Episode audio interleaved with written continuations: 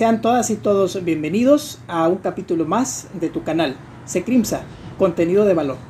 Mi nombre es Víctor Jesús Salas Valdés y el nombre de mi compañero es Pedro García Argüello. Argüello. Y les damos la bienvenida a nuestro segundo capítulo de entrevistas. En esta ocasión, el tema que vamos a abordar es el siguiente: las violencias escolares, bullying, manifestaciones y cómo prevenirlas. A continuación, queremos darle la más calurosa bienvenida a nuestra ponente y proceder a leer la semblanza curricular. Hola, ¿qué tal? Eh, damos la bienvenida, muy calurosa bienvenida, a la licenciada maestra María Guadalupe Rojas Valladares. Ella es licenciada en Educación Preescolar por la Escuela Normal Profesor Serafín Peña de Montemorelos, en Nuevo León. Es licenciada en Educación Media con especialidad en Psicología Orientadora por la Escuela Normal Profesor Moisés Sanz de Monterrey, Nuevo León. También es maestra en Educación Media con especialidad en Pedagogía por la Escuela de Graduados de la Normal Profesor Moisés Sanz eh, Garza de Monterrey, Nuevo León. Es maestra en Educación con campo en Historia de la Educación Regional por la Universidad Pedagógica Nacional Monterrey, Nuevo León. La maestra María ha cursado múltiples capacitaciones, diplomados y seminarios. Tiene algunos cargos eh, de los que ha tenido a lo largo de su carrera han sido los siguientes. Ella ha sido jefa del Departamento de Vinculación con Educación Preescolar, coordinadora de la Academia de Séptimo y Octavo Semestres de la Licenciatura en Preescolar,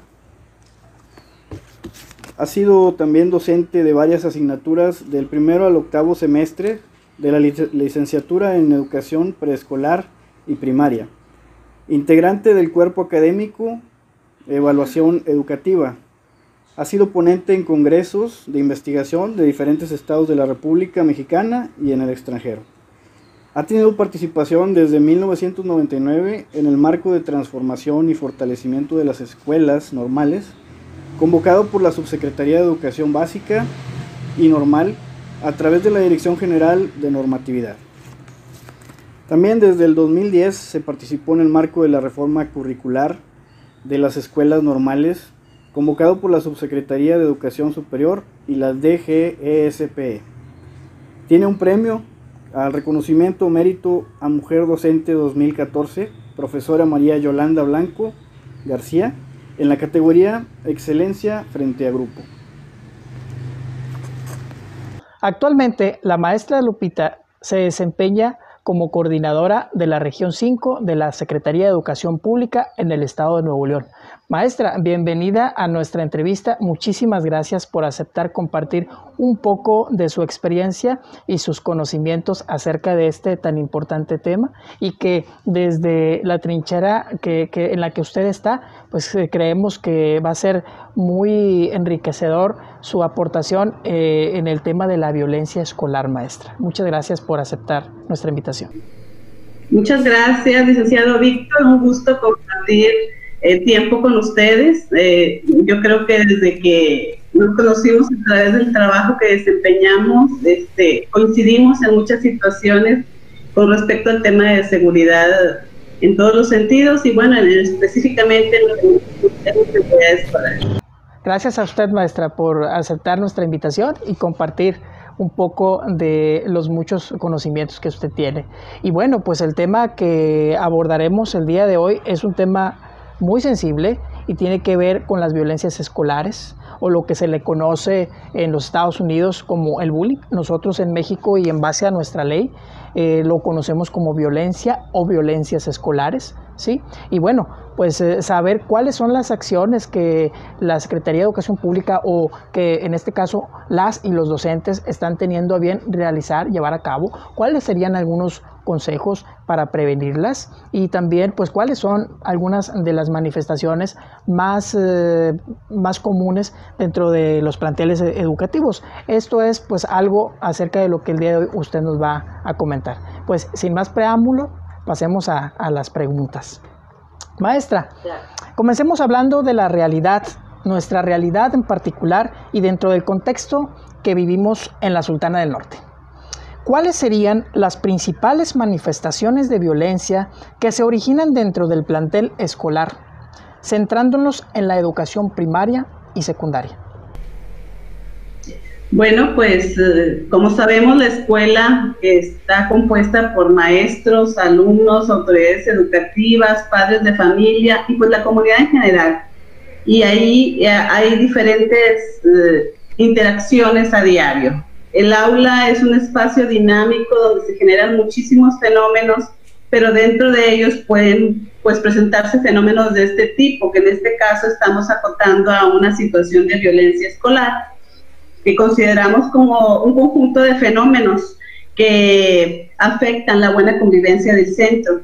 Y pues estos pueden ser eh, realmente manifestarse, manifestarse de manera en violencia física, en violencia emocional, en acoso sexual o violencia sexual. Y todo ello tiene un origen, todo tiene ya un, eh, un estudio que se hace por las personas especializadas para crear protocolos y para analizar causas, etcétera. Y todos sus materiales, pues nosotros los tenemos, ¿verdad? Como Secretaría de Educación, para orientar a maestros, padres de familia y la comunidad en general, porque yo creo que todos debemos participar en este tema tan importante de violencia escolar.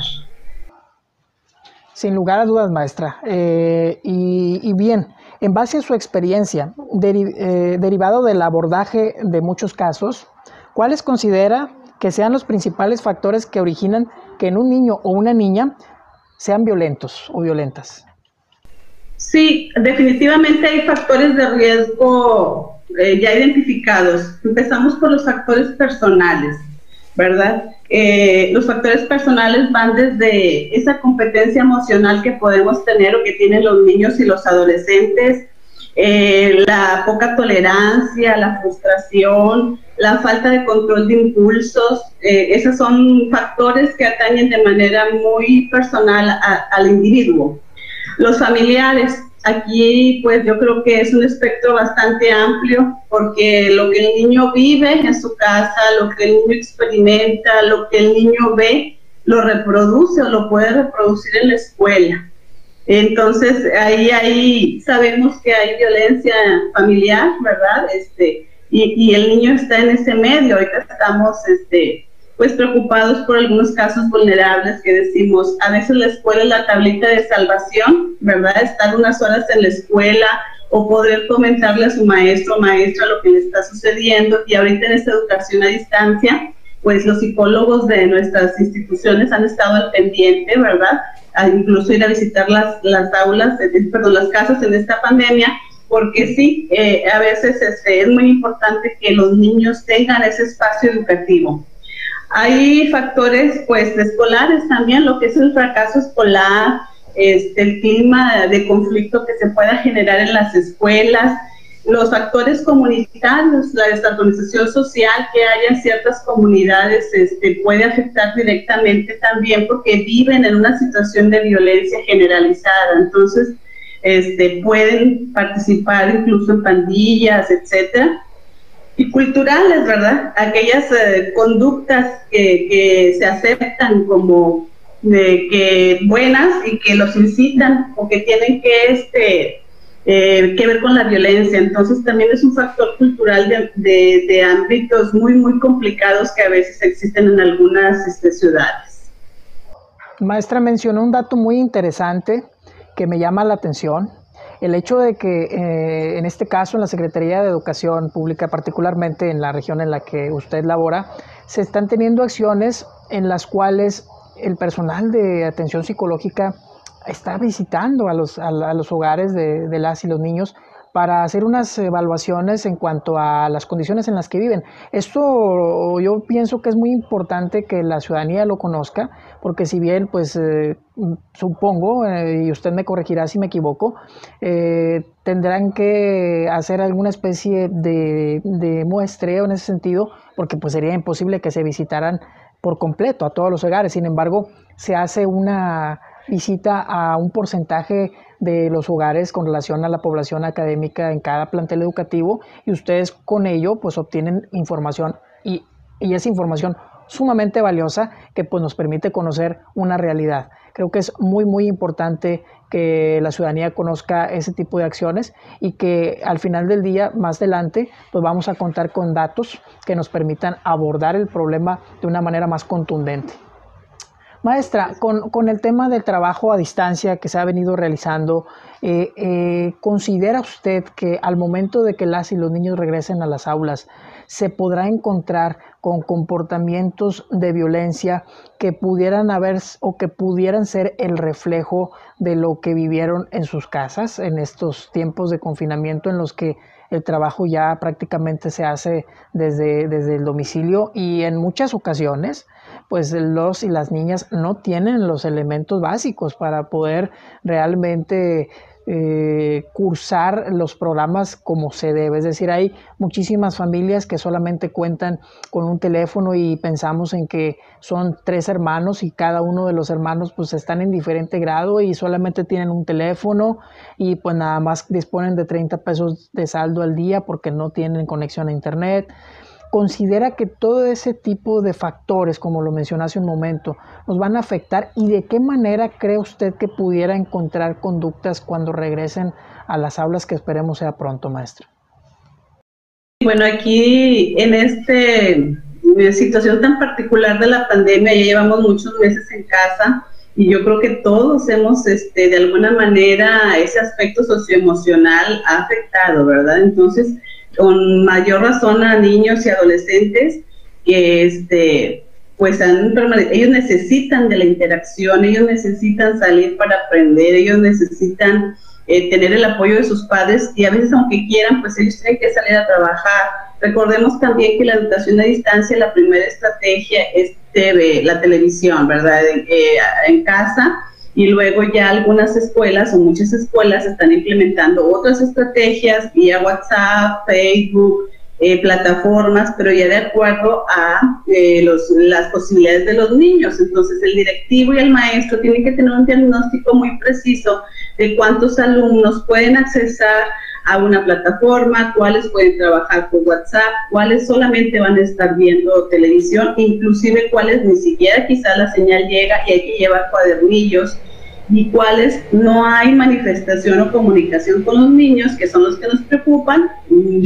Gracias a Dios son los menos, ¿verdad? Pero es cuando los equipos de, de la SUSAER, la, van los psicólogos, los trabajadores sociales, se han dado la tarea, o los mismos maestros cuando la estructura no hay un psicólogo en la escuela, para ver este cómo qué está pasando en la casa del alumno. Pero definitivamente se prioriza la salud y el aspecto socioemocional de manera transversal con las nuevas asignaturas en secundaria y también con todos los programas de convivencia que tenemos ya formalizados anteriormente. Entonces, sí va a haber, obviamente, que trabajar mucho en aprendizajes ya muy concretos, ¿verdad? Lo que son los programas de estudio, pero ahorita tenemos que priorizar la salud y el aspecto socioemocional. Y obviamente el maestro es una persona muy importante porque de tener grupos de 20, 30, 40 alumnos, de conocer a sus alumnos, sabe cuando hay alguna conducta eh, diferente de algún niño y pues entonces dar un seguimiento y canalizar. Eso es bien importante, o sea, el maestro sabe a través de las diferentes capacitaciones que no está solo, él tiene un equipo eh, eh, ampliado en la Secretaría con diferentes instituciones, ampliado en los municipios y en el Estado, que nos permiten dirigir casos, bueno, ya más complicados, vulnerables, y que pues él no es el especialista, pero es quien puede este, en algún momento observar que algo está pasando con algún alumno o alumna este, y remitir a quien corresponda. Correcto, maestra. Muy bien, maestra. Le tengo yo una, una pregunta también. Este, si hablamos de la, de la ecuación pública y privada en México, ¿existe un índice mayor o menor de casos entre la esfera eh, pública y privada? No hay gran diferencia, quizá la escuela privada tenga recurso humano mayor, a lo mejor algunos más especialistas, más psicólogos, ellos pues brindan un servicio a un cliente que son los padres de familia y los mismos alumnos, eh, pero eh, realmente sabemos que las situaciones de violencia no tienen o no se definen por el, la condición socioeconómica de, los, de las familias, o sea, se da en todos los casos. Recuerden cuando hubo un periodo en que se hicieron presentes las armas en las escuelas y hubo pues situaciones fatales, se dieron más en, en escuelas privadas. Entonces, ¿qué pasaba ahí? O sea, siempre atrás de la persona que, realizó esos actos, ¿verdad? Hay un, un cúmulo de situaciones muy complejas en la familia. Entonces, este, considero que pues no es un factor determinante para decir que hay más o menos. Gracias, maestra. En cuanto a que detecten ustedes la presencia de violencia en algún hogar, ¿Cuál es la forma en cómo actúan? Eh, ¿De qué forma existe la coordinación con las autoridades locales para que se le dé este abordaje a cada caso, maestro? Cuando nosotros nos damos cuenta de que hay una situación de violencia en casa, pues generalmente es porque el mismo alumno tiene la confianza para hablar con el maestro este, por algunas situaciones de, eh, en su, que manifiesta de golpes, de agresiones, y entonces nosotros primero hablamos a los padres de familia para ver la situación, obviamente contactamos a los eh, DIF municipales para que tomen el caso, damos vista a seguridad pública, ah, perdón, a seguridad escolar con respecto a, la Secretaría de Educación este, en el Estado y le damos seguimiento al caso. Eh, es bien importante esa, ese trabajo colaborativo, esa coordinación, que los perfiles que existen en cada dependencia de, educación municipal o del Estado sean apegados a lo que se requieren los puestos, que haya eh, mucha rapidez, que sea efectivo el proceso para que el alumno, si está en una situación demasiado vulnerable, se haga algo al respecto, o sea, que no sea burocrático, porque pues hemos tenido experiencias difíciles. Aquí yo también eh, quiero mencionar de la delimitación de funciones, ¿verdad? A lo mejor yo quisiera ir a sacar, a rescatar un niño de una casa y llevarlo capullo, no es mi función, ¿verdad? Entonces, que cada quien hagamos lo que nos toca, eso es importante, el trabajo colaborativo y este, que se den los procesos como se deben de dar en los protocolos como están establecidos para que realmente se apoye a los niños, niñas y adolescentes. Sin lugar a dudas, el tema de los protocolos es y creo yo seguirá siendo un tema que pues, nos va a requerir mucha atención y mucho tiempo para que conforme más los vayamos solidificando en ese sentido, eh, sea el proceso cada vez pues, más amigable y más cercano, ¿verdad? Para obviamente sacar adelante los temas y evitar que la violencia en este caso pues siga, siga creciendo.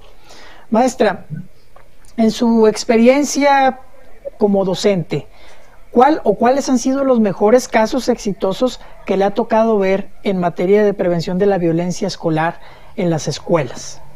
Bueno, aquí vuelvo a hacer hincapié mucho en el trabajo colaborativo, en la detección a tiempo de los casos. Eh, ya tenemos una responsabilidad importante los maestros en las que si nosotros nos damos cuenta que algo está sucediendo con un niño, niña o adolescente, aunque ellos no nos digan de manera explícita o no denuncien, tenemos nosotros que hacer algo al respecto. Tenemos que denunciar y tenemos que seguir los protocolos que nos dicta la Secretaría de Educación este, para atender los casos. Entonces, en ese sentido, lo que les comentaba hace un momento, que cada quien haga lo que nos toca en tiempo y forma. Y si hemos tenido experiencias importantes en las que decimos, bueno, ya fue un caso importante que se solucionó de la mejor manera porque este, a veces sí hay casos muy complicados de violencia, violencia familiar que, que se evidencian en la escuela. Entonces, sí tenemos que hacer. La denuncia es un tema importante. La denuncia a tiempo, la denuncia a quien corresponda es también muy importante. A veces el docente dice, es que pues me da miedo o tengo temor porque el papá va a saber que yo dije bueno, hay denuncias anónimas, ya vemos los canales y las formas y los medios, pero quien tengamos conocimiento ya del hecho, tenemos que hacer la denuncia correspondiente y trabajar eh, al respecto. Entonces, definitivamente que el trabajo colaborativo entre instituciones, eh, les decía yo ahorita, los perfiles muy adecuados a las personas que trabajen en, esas instituciones es lo que nos lleva a tener éxito en, los casos así como que más complejos, ¿verdad? Este, cuando se está viendo la detección oportuna, pues sí hay mucho trabajo que hacer con los alumnos, con los hijos y con los padres de familia. Nosotros tenemos este, instituciones este, como la UAP, eh, que nos ayuda la unidad de apoyo psicopedagógico. Entonces nosotros ya remitimos y vienen a trabajar con los alumnos y con los padres de familia. Entonces, este, como yo les digo, el maestro sabe que no está solo, nada más que sí haga lo que le corresponde a tiempo para que podamos seguir el procedimiento correcto.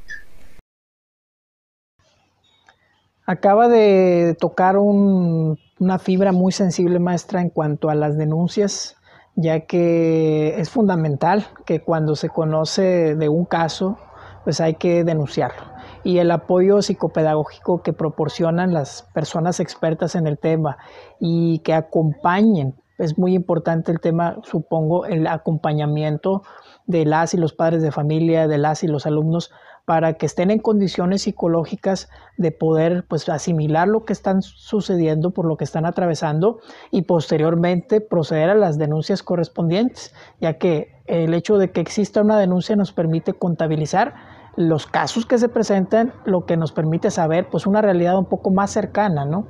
Y, es fundamental ese, ese hecho de, del apoyo hacia las y las, las, personas que tienen este problema, pues para que interpongan su denuncia. Muy, muy importante y aprovecho también para que las personas que nos ven en, en, nuestro país, en nuestro estado, en México, pues sepan que existen mecanismos, al menos en el estado de Nuevo León, que nos facilita el tema de la denuncia a través de la aplicación de la Fiscalía General de Justicia en el estado de Nuevo León. Es una aplicación muy fácil de utilizar. Usted la busca como tal en Google Play o la App Store, la descarga y le pide cierta información personal para corroborar que es usted la persona, que es una persona real y listo, ya usted solicita la interposición de una denuncia y un agente del Ministerio Público Orientador le va a atender y todo va a quedar videograbado para pues que existan futuras eh, consultas. También eh, se le va a generar a usted un código QR y también se le va a proporcionar un correo para el seguimiento del caso. Y que lo sepan, hay que utilizarlo más ahora en tiempos de, pandemia. Así es. Maestra, le tengo otra, otra preguntita. Eh, en cuanto a porcentajes, eh, ¿quiénes en base a las estadísticas son personas más agresoras? ¿Hablamos de niños o niñas?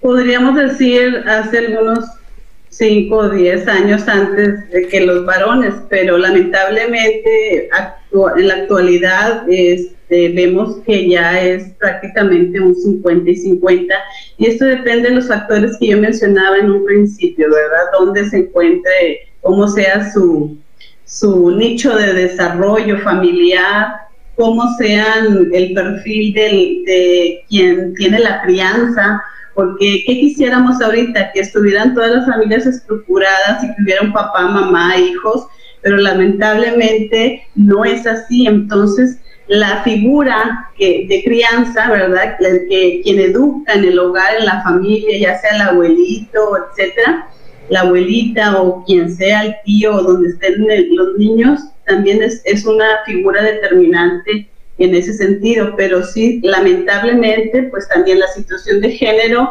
eh, tampoco es un factor que, que, pueda irse mucho en variación de acuerdo a niños y niñas. Lamentablemente, este, eh, pudiera ser un 50 y 50% ahora.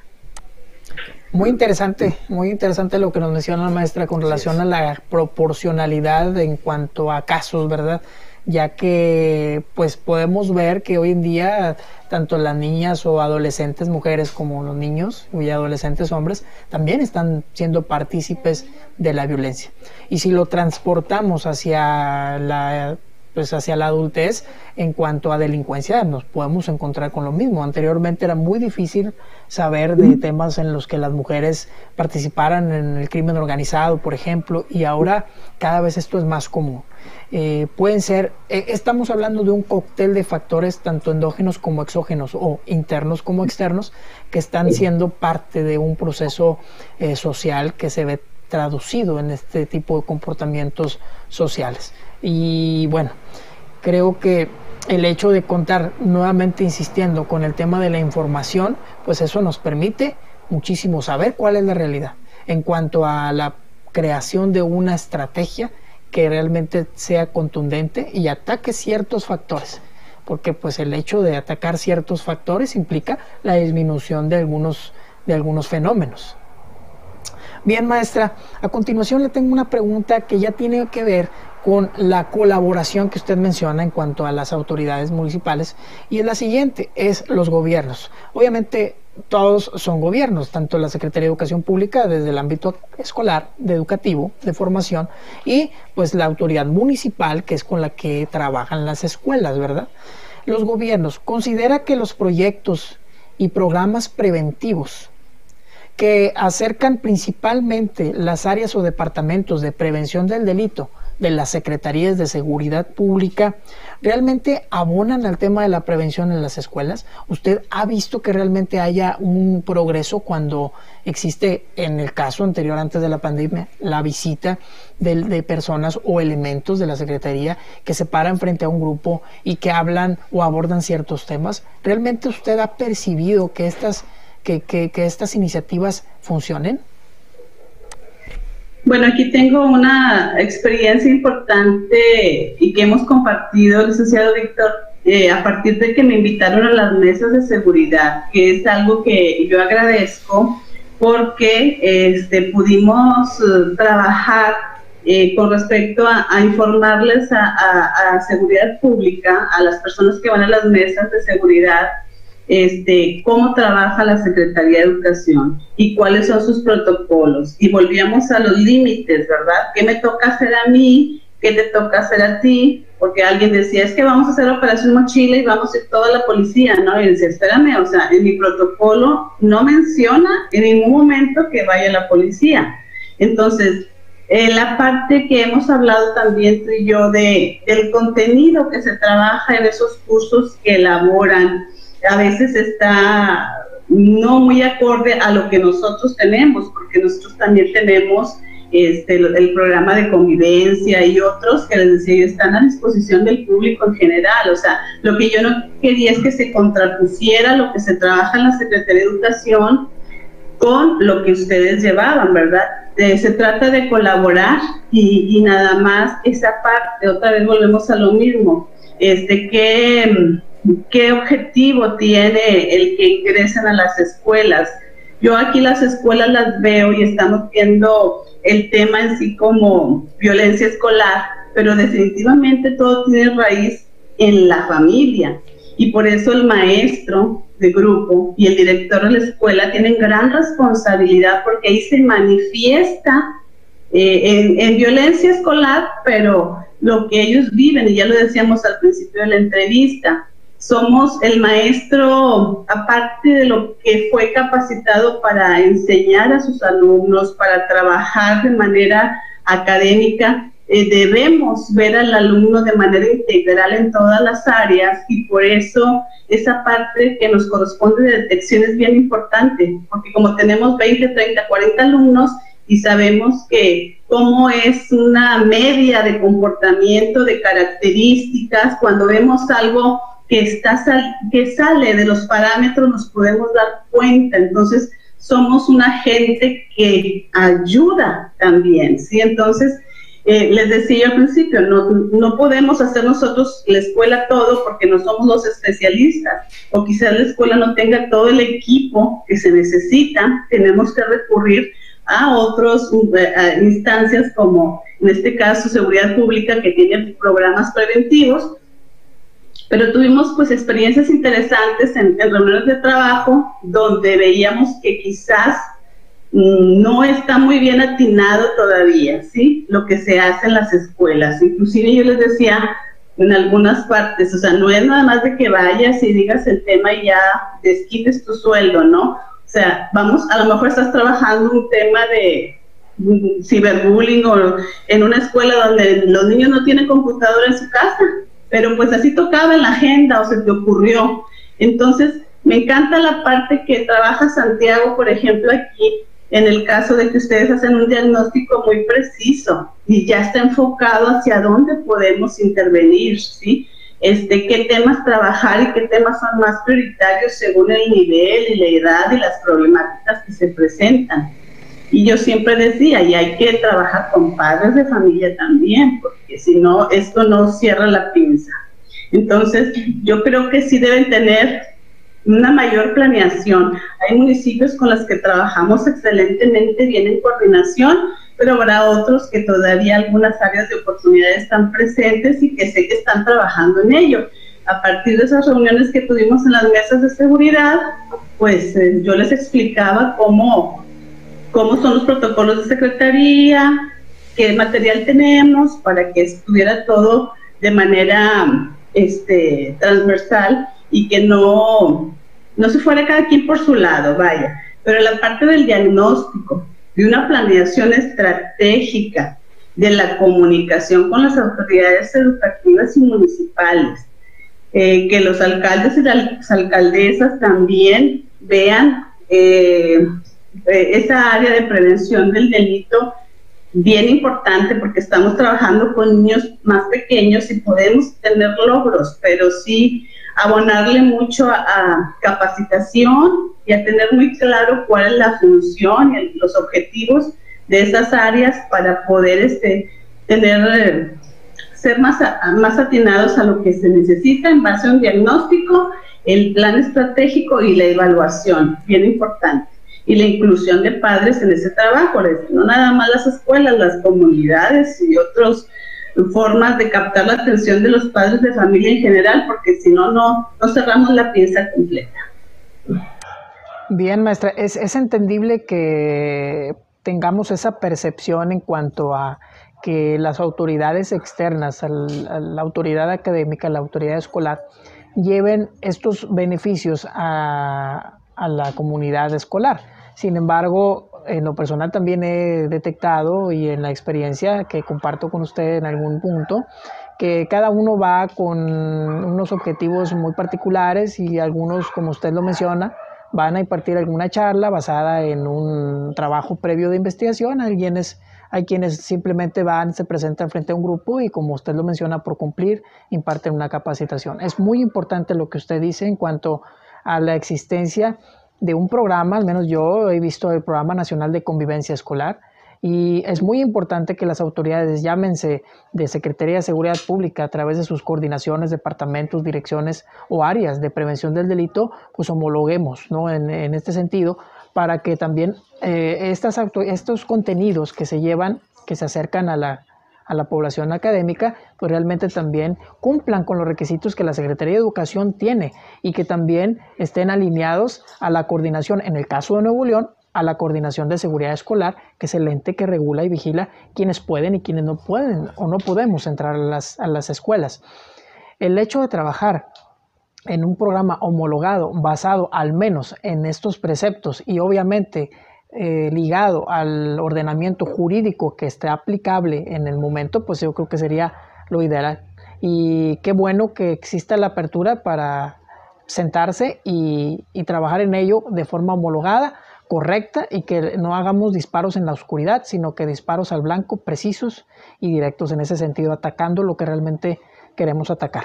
Gracias, maestra, por esta gran aportación en cuanto a la percepción que tiene de estos proyectos que van a la escuela, porque quienes nos escuchen y nos vean, eh, en el caso de, YouTube, y quienes nos escuchen en el caso de Spotify, pues se pueden dar cuenta que del todo no estamos convencidos de lo que se hace de forma externa, está bien, pero que hay que trabajar mucho en estos pequeños grandes detalles que usted menciona.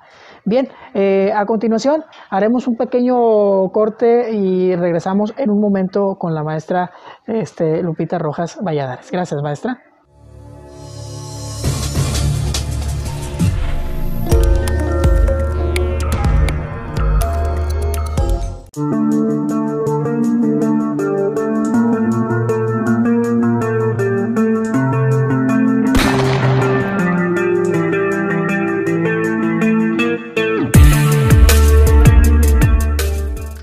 Bienvenidas y bienvenidos. Eh, continuamos con la entrevista a la maestra María Guadalupe Rojas Valladares.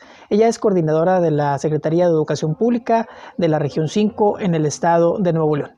Antes de continuar con la entrevista y esta interesante participación, eh, les recordamos, eh, si el video les ha gustado, darle su like, suscribirse en este caso para YouTube y también si nos estás escuchando de Spotify, seguirnos en nuestros canales. Te, invitamos a que nos busques como Secrimsa en las diferentes redes sociales, Facebook, Twitter, Instagram y LinkedIn. Muy bien, continuamos maestra con la siguiente pregunta.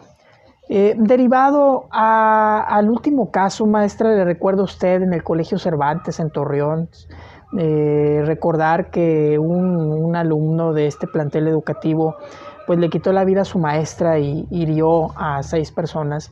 Derivado de toda esta conmoción social que se vivió, pues eh, recuerdo yo que en el estado de Nuevo León se presentó una iniciativa de ley maestra para que pues se contara con la presencia en los planteles educativos de una persona que, que tuviera la profesión o la carrera de criminología.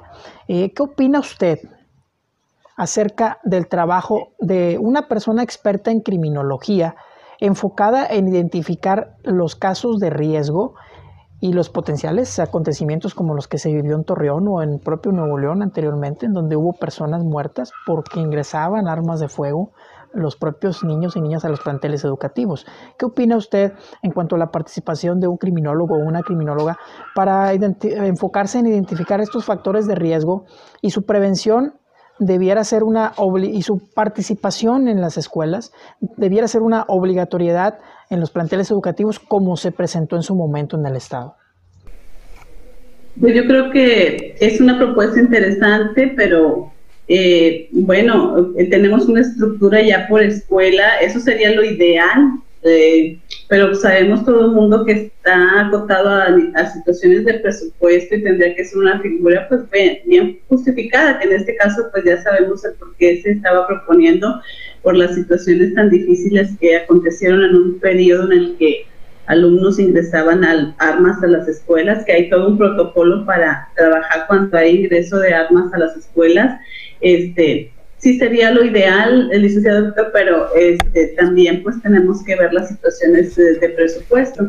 Yo creo habíamos comentado en alguna ocasión que sería a lo mejor alguna figura que se pudiera integrar a, a un trabajo por zona escolar, o sea, no necesariamente quizás por un criminólogo por escuela, pero podría ser una figura de apoyo también para, para varias escuelas, entonces sería cuestión de, de revisar que bueno, ya, ya, como decía, no nos compete a nosotros decidir, pero podría ser que la propuesta girara en ese sentido, de que hubiera al menos alguien por este, una zona escolar que pudiera tener un trabajo como los maestros que tenemos de apoyo o los maestros que, que van a visitar las escuelas, ¿verdad?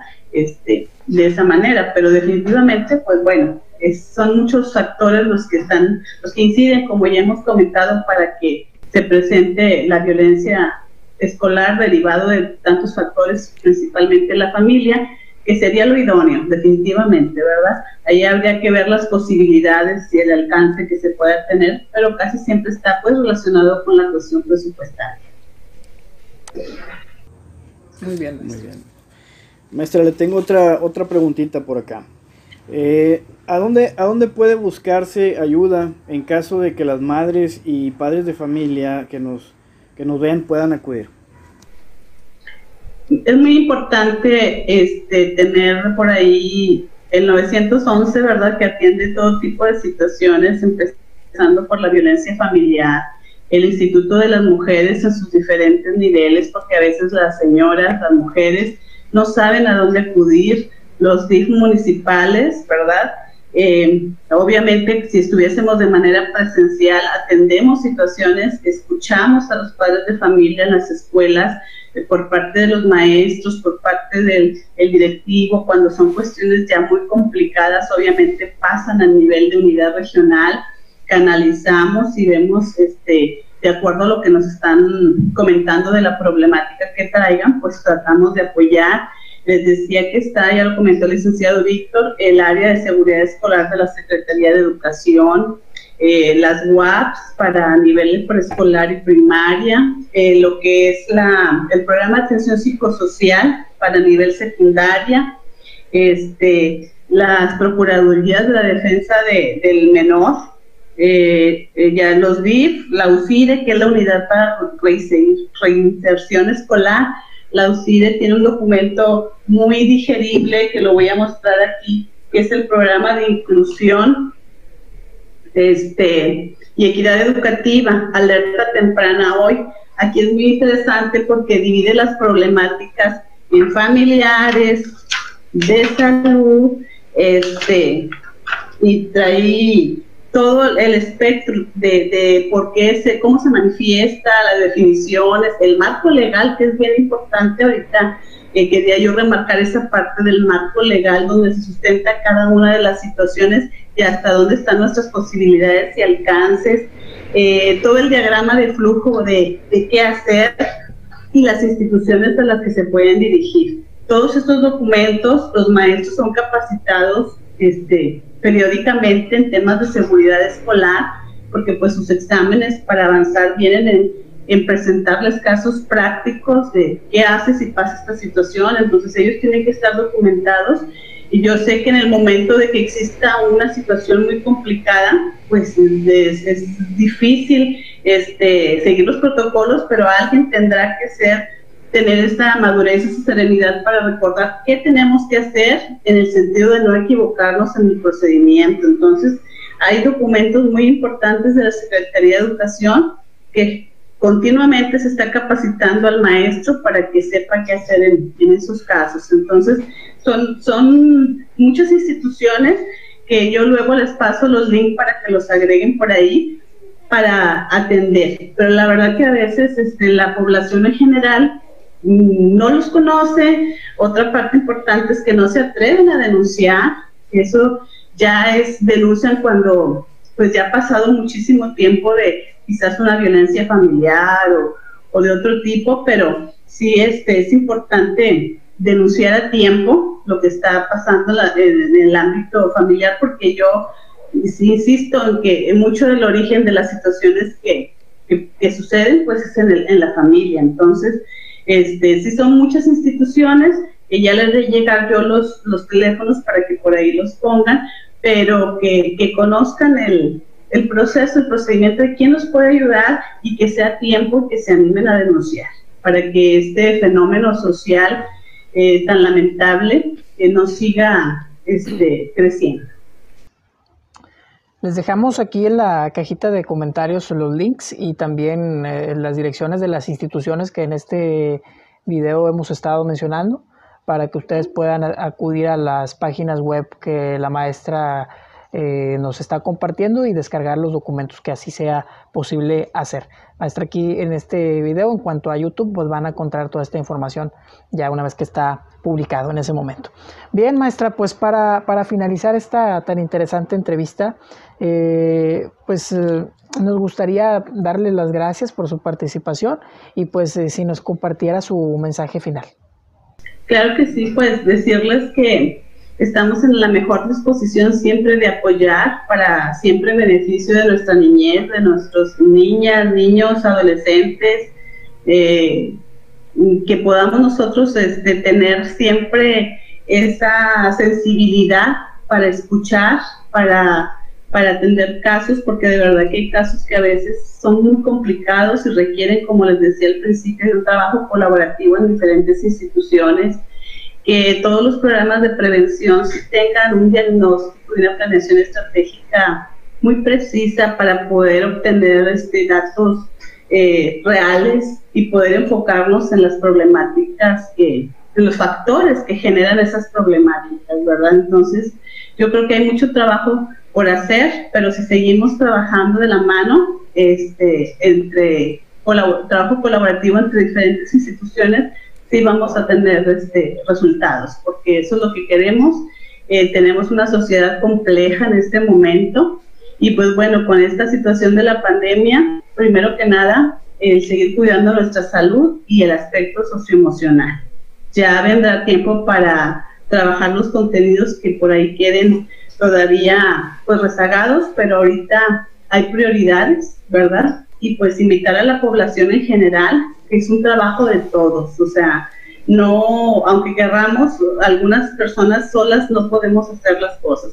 Es un trabajo de toda la sociedad y tenemos una, los adultos una gran responsabilidad social en la formación de esos niños y esos adolescentes para que sean ciudadanos de bien. Muy bien, maestra, pues eh, la maestra María Guadalupe Rojas Valladares, eh, muchísimas gracias por su participación y los esperamos en la siguiente edición de tu canal Secrimsa Contenido de Valor. Les damos eh, las gracias y les enviamos un, un saludo con el corazón. Muchas gracias. Hasta luego. Hasta luego. Hasta luego.